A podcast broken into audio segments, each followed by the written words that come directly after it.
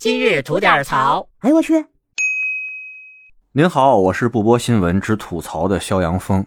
我问您个事儿啊，您自己或者您身边的亲戚朋友，有没有因为彩礼这事儿被挡住了迈向婚姻的脚步呢？反正我和吉祥啊，之前应这平台的邀请，参加《围城说》那个节目的录制的时候啊，听到了不少地方的朋友因为这高额的彩礼，以及双方分手以后这个彩礼是否退还的这些事情吧，那真是愁的一个脑袋两个大，有好多呢还为这事儿对簿公堂了。而最近啊，就是为了解决这种问题，最高人民法院它发布了关于审理涉彩礼纠纷案件适用法律若干问题的规定。好家伙，这名儿这叫一个长，差点没把我憋死。那下面咱就简称叫规定吧。该规定之所以推出啊，主要是因为大家都看到了彩礼纠纷的这案件连年的持续上升啊。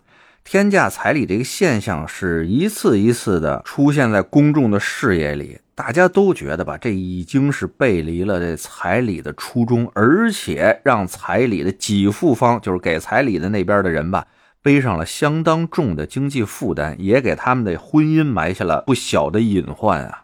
所以呢，最高人民法院根据这些问题啊，推出了咱们刚才提到的那相关规定，而这个规定呢，也在今年的二月一号正式开始实施了。那这规定的内容啊，相当的长，而且用的呢都是法言法语，一般没学过的、不太了解的，读起来、理解起来还是有点费劲的。那这么着，我就给您翻译成人话，咱说大白话，给您大概说说这个规定里边说了些什么。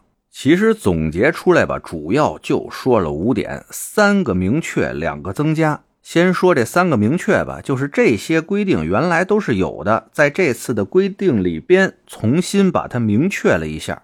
第一，就是明确禁止婚姻索取财物。说白了，现在就是以彩礼为名借婚姻索取财物的，另外一方要求返还的，大概率哈，这人民法院是应予支持的。第二呢，就是明确彩礼与恋爱期间一般赠与的区别。也就是说，在认定某一项给付是否属于彩礼的时候啊，可以根据一方给这个财物的目的，综合考虑双方当地的什么习俗啊、传统啥的。就比如吧，就可以考虑啊，给这个财物的时间是否是双方在谈婚论嫁的那个阶段啊。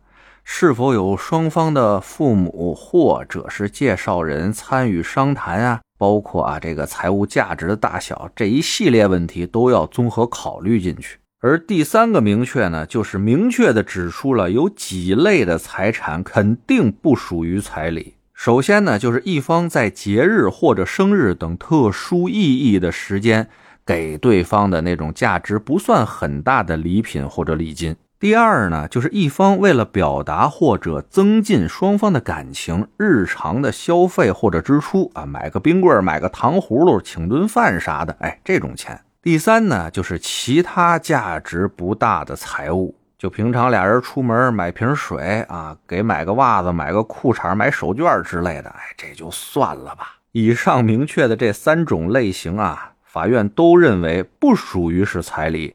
在解除婚约或者是离婚的时候，可以不用返还。而除了以上这三个明确以外呢，这次这个规定里边最值得大家注意的是两个增加，增加了两种这彩礼需要返还的情况。首先呢，是针对闪婚闪离这种情况做出的规定。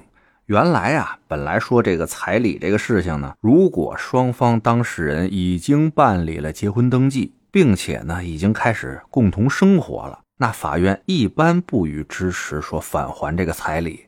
那本来嘛，人拿这彩礼就是为了结婚，就是为了过日子来了。大家已经是结了婚，一块过了日子了。那这彩礼给付的目的已经达到了，基本上就不会支持返还了。但现在呢，出现了很多就是之前说到的闪婚闪离这种情况。那如果说这种情况发生了的话，对给付方就是给钱这方的返还请求还是不予支持的话，那明显是有失偏颇的呀。